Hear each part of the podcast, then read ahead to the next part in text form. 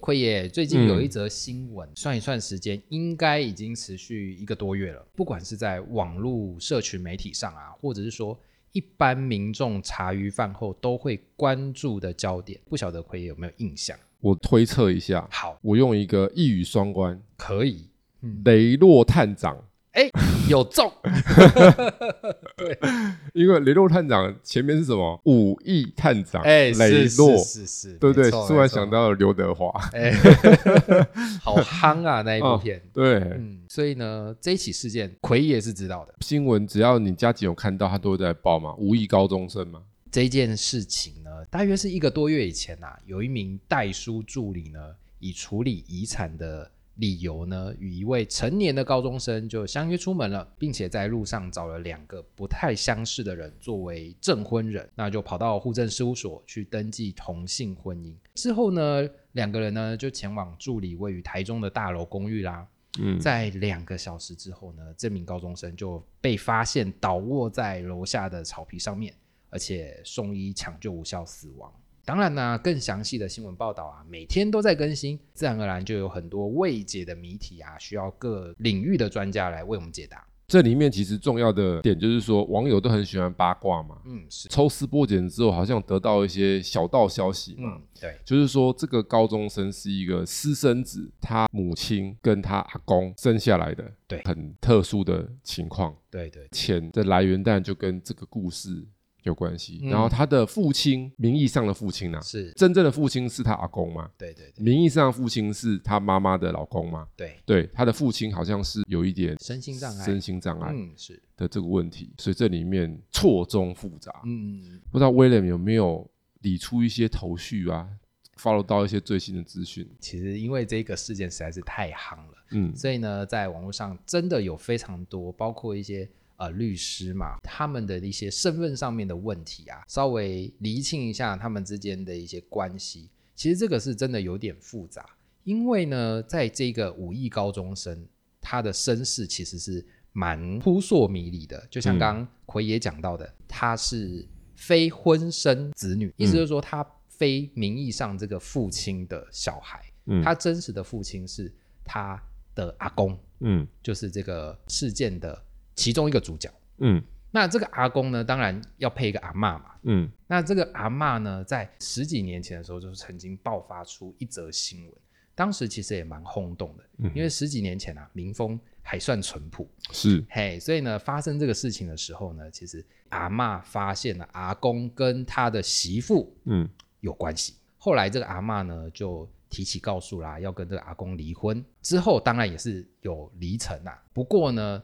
这个阿公呢把阿嬷跟他生的子女呢，除了这个武艺高中生的爸爸以外呢，都赶出去了。其实这个就很清楚了，我大概知道怎么样了啦。当时阿嬷不会送，就是提出离婚告诉嘛，嗯，对，打官司嘛，嗯然后后来打完之后就分了嘛。那打官司不外乎离婚就是要钱嘛。阿公他总共五个小孩嘛，嗯就是除了目前这个五一高中生的爸爸以外，其他四个小孩都推给阿嬷嘛。嗯，就这时候他们亏 大啦，知道怎么亏大了吗？打离婚官司，小孩有钱拿吗？没有、欸。当然没有啊，嗯哼，那是夫妻的事啊，小孩怎么会有钱？对嗯对，那阿公如果又有厉害的律师，想办法帮他这样东弄西弄，南弄北弄，是不是可嗯能就是给阿嬷一些钱？阿公应该就是包租公嘛，嗯，是对没，错不。少房地产嘛，等于说他就用了一些钱，就把他之前的老婆跟四个小孩全部推出去了。嗯哼哼哼，你就知道无意怎么来的吗？ 本来五亿高中生不会有无意的嘛，对他可能只会有一亿嘛，嗯哼，或是几千万嘛。嗯按照正常的分法，假设这阿公的资产就是无亿，就遗产有规定，如果阿公走了，阿嬷跟小孩会有法律上的应继分嘛。对对对。那阿嬷最多嘛，对，然后再来小孩子均分嘛。就是阿公的财产呢对，阿嬷先分一半。对啊，然后剩下给小孩分啊。我要说句实在，阿嬷没有打好 算盘。讲实在话啦，因为哈，很多上市柜的老板他们做董娘，为什么很多董娘都会放任董事长去外面什么什么的，都不跟他离婚？因为他哦聪明嘛，嗯嗯嗯他知道怎样哎。我有超做过好一半下的一步遗产嘛，但是如果我说要离的时候，我就只能拿一部分的钱。嗯，是。除非那个钱够多。这故事显然阿妈不懂法律啦，一定的，她就是一气之下，所以她小孩子也跟着就没钱了。阿公当然聪明啦、阿公如果不想给这些小孩钱，他一定会先把钱怎样做转移嘛，转移给他的另外一个小孩，就是这个无意高中生的名义上的爸爸名义上的爸爸了嘛，嗯案情很明朗的嘛，无意怎么来的嘛，嗯就是这样阴错阳差 pass 到高中生来了。所以这故事告诉我们什么？能力无法负荷那个钱的时候，是很危险的事情。嗯，对，没错，，对，因为就会招来很多不必要的嗯麻烦。奎也有去搜寻了一下，现在好像也有一些新的资料显示一些内幕，有人在怀疑说这五一高中可能被注射了胰岛素，因为呢有高血压、糖尿病的人都要打胰岛素嘛，对，要降那个血糖嘛。对，没错但，是如果打太多呢？哦，会昏迷，对啊，血糖过低就嗯昏呐、昏的太严重就怎样了？就塞 a 娜娜了。是，嗯对，而且这种胰岛素是没有毒的嘛，它不是毒素嘛，嗯嗯而且久了之后是会被人体化掉，因为本来人体就有胰岛素啊，嗯，只是多或寡而已嘛。是是，所以有没有可能他被打了几针胰岛素呢？有人在猜测，然后又开始又有一些民俗说法了，嗯嗯嗯托梦做梦的，哎就是对什么对梦到被对打针什么无微不哎微，是是所以是现在扑朔迷离啦。嗯嗯嗯所以这就是这一次这个事件，我们当然希望最后有一个好的结尾。是，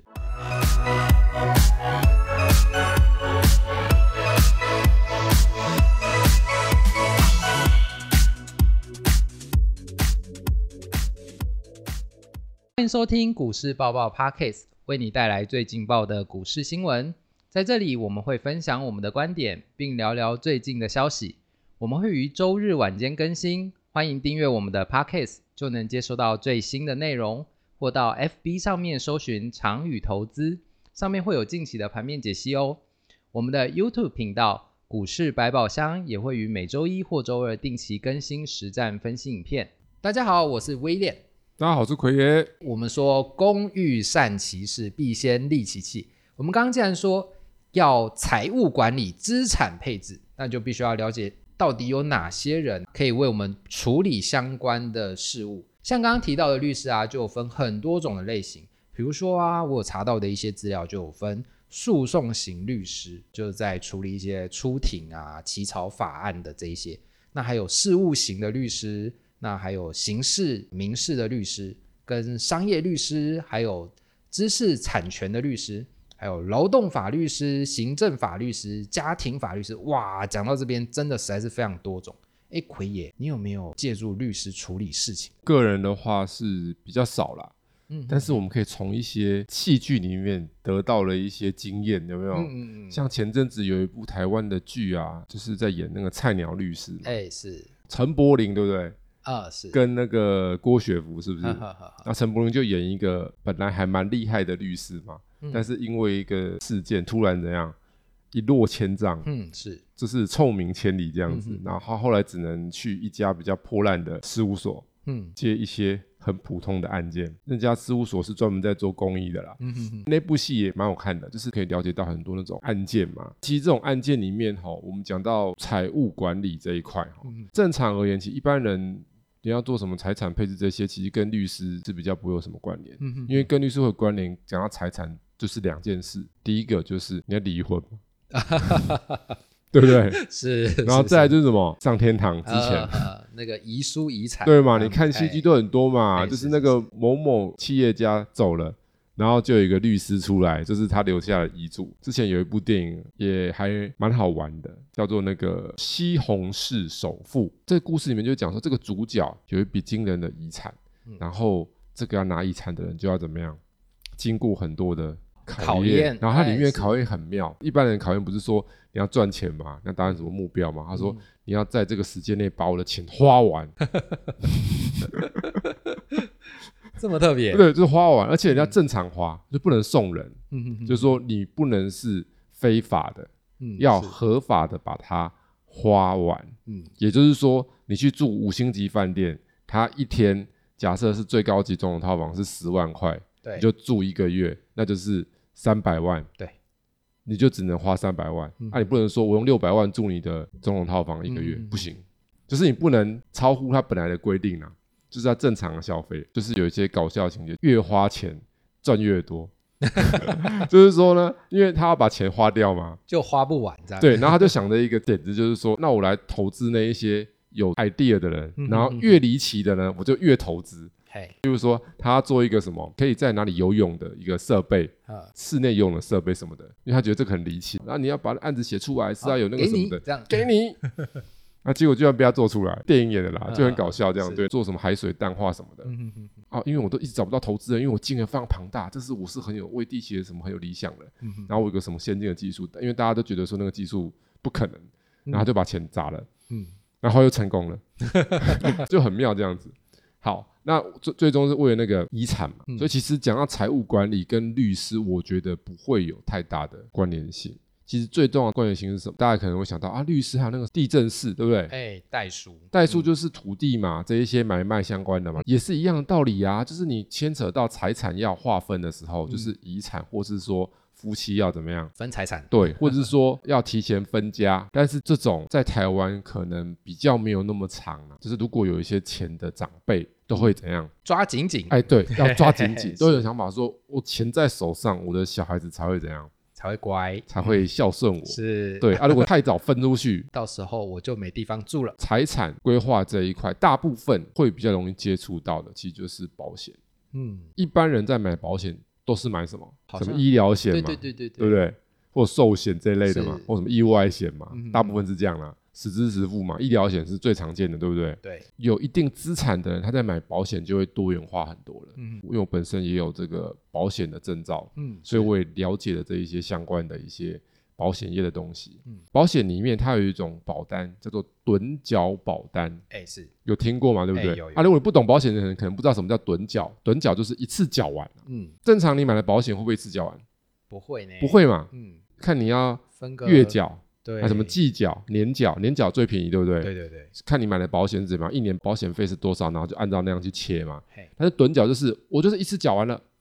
啊，怎么会有人这么凯啊？因为人家是有钱人呐、啊，其实不是啊，可也是故意开 玩笑。但其实有钱人就会去买趸缴保单，嗯，为什么？因为趸缴保单他可以帮他的子女买，因为他是保单。是，趸缴意就是说我买了一个终身寿险什么之类的险，嗯好嗯嗯，它会不会有保单价值？哎会啊，正常你买寿险是不是会慢慢付付付付付？嘿对，对那趸缴是一次付完，是，就等于说我是买保险的人，我帮我小孩买，嗯然后我帮他出钱，但是他的名字，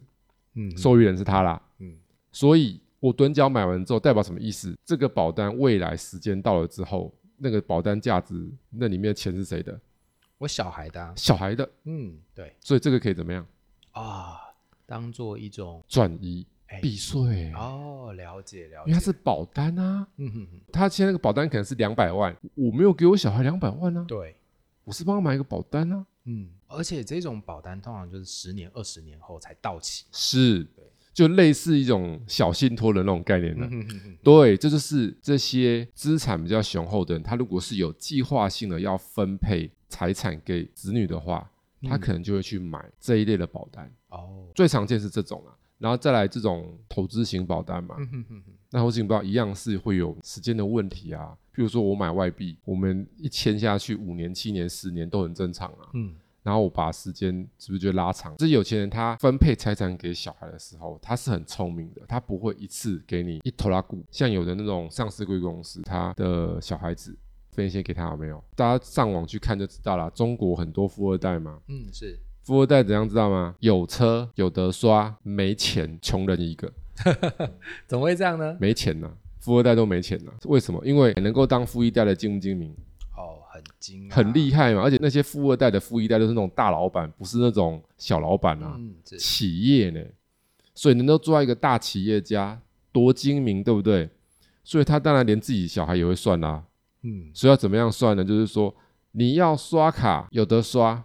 但是那个额度可能也会有一些限控管，制那他也会看你刷了什么。嗯哼哼，如果你刷一些阿里不达的，你的卡可能就被停了。 你可以刷正常，比如说吃吃喝喝，对对对，呃，可以啊，买一些正常的，嗯哼哼，就一个范围内可以，就让你刷这样子。然后车给你开，嗯因为车是公司的名字节税，但是你是没有钱的，就可能会有零用钱嗯，但是不会多。但因为富二代就爱乱花 嘛，因为富二代就认识一样富二代的人，这不是为了面子嘛？嘿，对所以这个道理很简单，就是为什么富二代都会乱花钱，富一代就不会乱花钱。什么样的人需要面子？啊没有理子的人就需要面子嘛。哦，我就是马云，我穿个拖鞋我也是马云啊，我穿个吊带我也是马云啊，我需要用爱马仕才证明我很厉害吗？不用哎、欸，我就是马云就很厉害嘛，嗯嗯嗯但是富二代什么 nobody 嘛，是你爸很厉害嘛，对对对，所以你要怎么样让大家觉得你很厉害？体面我过得很好啊，所以富二代都没钱嘛，他拼命让自己觉得过得很好嘛，嗯嗯嗯嗯刷名牌嘛，嗯，但名牌又不能刷过头，所以如果富二代有那种聪明的富二代，哦，很好洗钱呢、哦，知道怎么洗吗？你是说用信用卡洗钱这样啊，？就很简单啊，可能他刷的是吃的，但不是全都他吃的啊，啊然后跟大家收钱啊，对但对是富二代做不出这种事情 啊，因为要面子嘛，对嘛？然后刷了东西之后把它拿去卖 啊，对不对？私底下就卖是东西没有一直买，是但是还是刷了，是然后就拿去卖，然后钱积起来，然后富二代还会有什么？还会有股票啦，嘿，但股票不能卖啊，嗯哼卖了会被会被发现，对被被发现就糟 糕了，就出大事是了，可能以后那个继承权就有会有问题。是，所以其实这种财产管理这一块最常见，其实就是保险员啊。嗯哼哼，那其实这个我要跟大家讲一个观念啊，就是说，其实对于一般人来讲，哈，先不要去想这个事情，什么财产管理，你应该想是怎么样把你的资产让它可以变大。那这里面其实重要的是什么？是你要把你的财务管理先做好，嗯因为我们刚刚前面提到的是财产配置、资产配置，对不对？嗯，对，你要配之前是你要有什么？你要有钱啊呐、你没有一定规模的资产，你要配置什么？对呀、假设啦，我举个例，好，这个人有五十万，然后我说啊，我来做个资产配置，我要有那个五万的现金，我要有多少的什么，多少什么。其实我可以跟他讲，意义不太大，嗯哼哼，因为你的资产就这么一买买，你怎么配，都有限，它也不会有什么太大的效果。是，有人说存股嘛，存股不错，是还不错，但是你千万不要有一个迷失，就是你觉得存股可以让你投资赚很多钱，不会，因为存股需要靠时间时间，但是奎要跟大家讲，未来我们全世界的时间它会越来越有价值，钱会越来越没价值。哦，怎么说？我再讲一次，时间越来越有价值，嗯，钱越来越没有价值。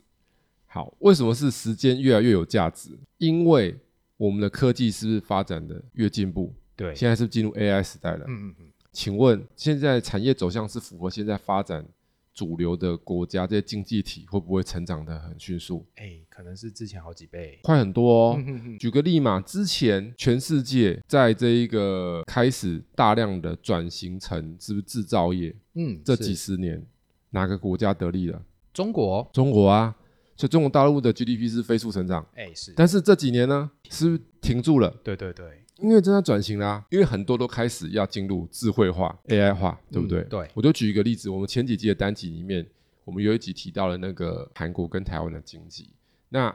台湾在去年的 GDP 怎么样了？超越韩国了。哦，而且我们去剖析的那个数据，从二零一四年到二零二三年，就是近九年的数据，嘿，我们前面都是一直维持跟他们一样的差距。是，大概人均是在五千多美元的差距，然后维持了五六年，但是从一八年之后有一个急速的转变，嗯，然后到现在我们甩尾超车，哎、所以这就告诉我们什么产业嘛？因为我们现在台湾不是一直 AI AI AI 吗？嘿，对，正要往上的密集发展。好，那你思考一件事情哦，当这个 AI 发展很快速的时候，那产业进步的很快，那抓到风口的人呢，自然而然就飞上天啊呐、是现在飞上天的不就是那黄黄仁勋吗？是的，所以这时候时间会很宝贵，为什么？因为 AI 在同样时间内可不可以做很多事情？哎、可以、你啊，的时间会非常宝贵啊，那你不能浪费你的时间，为什么？因为 AI 可以做很多事情，那如果人没有办法跟上呢？那你就就想十年后的世界，AI 会不会到处是？预期来讲是会的。那人的很多需求呢？哦，很多可能就会让 AI 来服务喽，那所以算回来，那现在时间宝不宝贵？提早投资，对不对？譬如说投资来讲，当然是提早嘛，是，然后你要投资有很多啊，除了投资金融商品，还要投资什么自己啊，嗯，对，因为你要去应应这个 AI 时代的来临啊。嗯嗯嗯，如果这时候你不会用 AI，糟糕哦，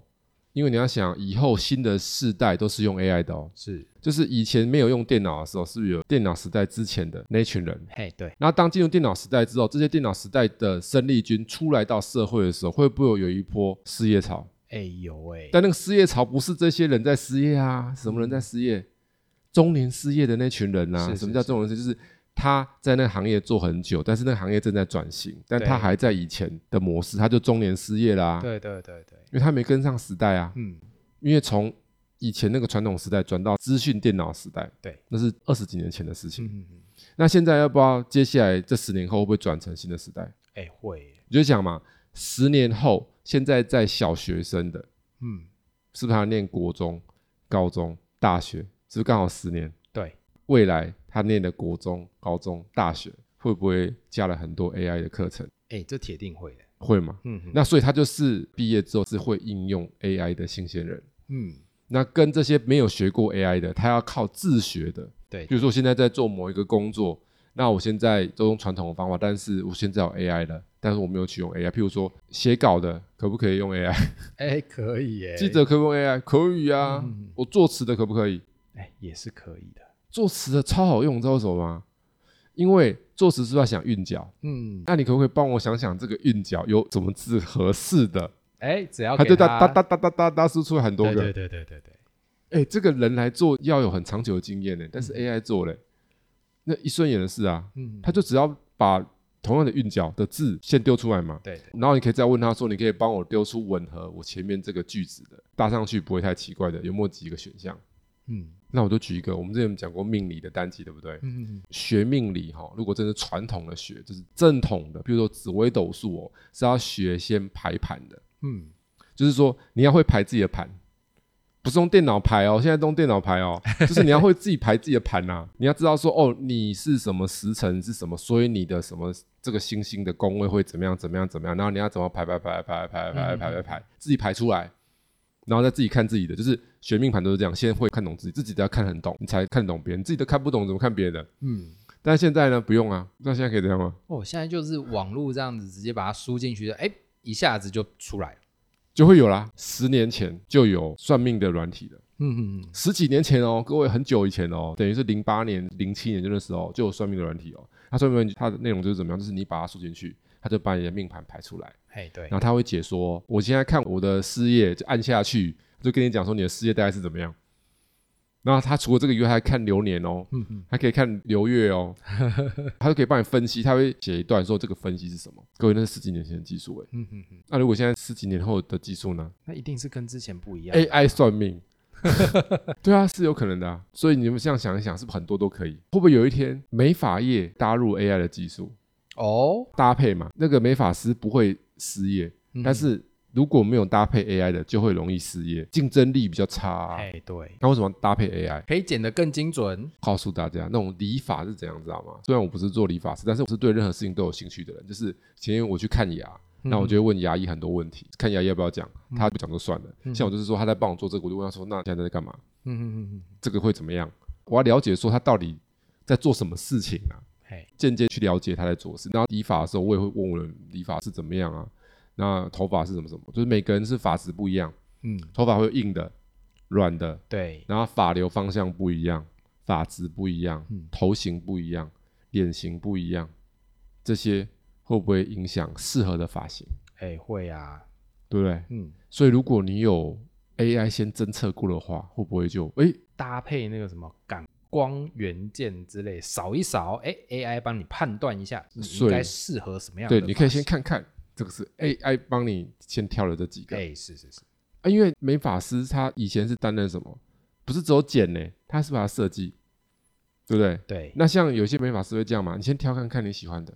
有没有？哎、是，但是有时候你喜欢的剪不出来啊，哎、真的，我我要剪得像周杰伦，问题是你的头型跟那些跟周杰伦不一样，剪不出来啊。那时候还会有那种美发梳，有没有？哎、各种不同的头型，然后对，他以就前让你都有看，嘛，然后看一看啊，你喜欢这个，哎、可是你那个头就是剪不出来这种型的、啊，现在还不是还有那种 A P P 可以把头发 key 上去吗？哎、是，是但是那 key 上去，它没有管你的头型到底有没有办法剪得出来啊，有的是剪不出来的啊，嗯嗯，嗯就剪出来不会像那样子啊。但如果你有教 A I 技术，会不会不一样？对，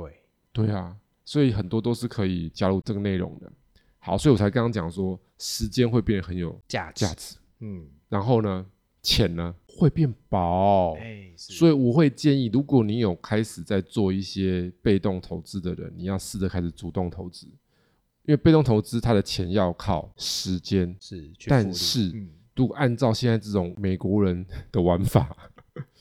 十几二十年后的钱，你可能不会觉得太可爱。譬如说，现在一百万，你可能觉得还不错；嗯是十几年后的一百万，你可能就觉得，嗯，嗯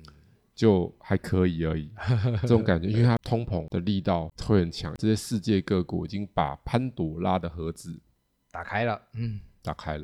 然后加上说产业发展越快速的时候，它是不是需要资金？嘿是这个资金链就会转得越快啊，转得越快，通膨就会就反复反复，一是直是越是严重，那钱就变薄会越快。嗯？所以你如果是被动式的投资，你可以保本或多一些钱，但是它无法帮你怎么样 飞跃。对，无法帮你飞跃。是这样，以上提供给大家了解。好，感谢奎爷今天与我们分享的这些资讯。如果有其他生活理财相关的内容想要了解的，哎，欢迎到 Apple Podcasts 或 Mr. Box 上面留言，参考我们资讯栏里面的联络方式与我们一起讨论。那最后呢，如果喜欢我们频道内容的朋友们，记得按下订阅以及分享。我们下次再见，拜拜。下次见喽，拜拜。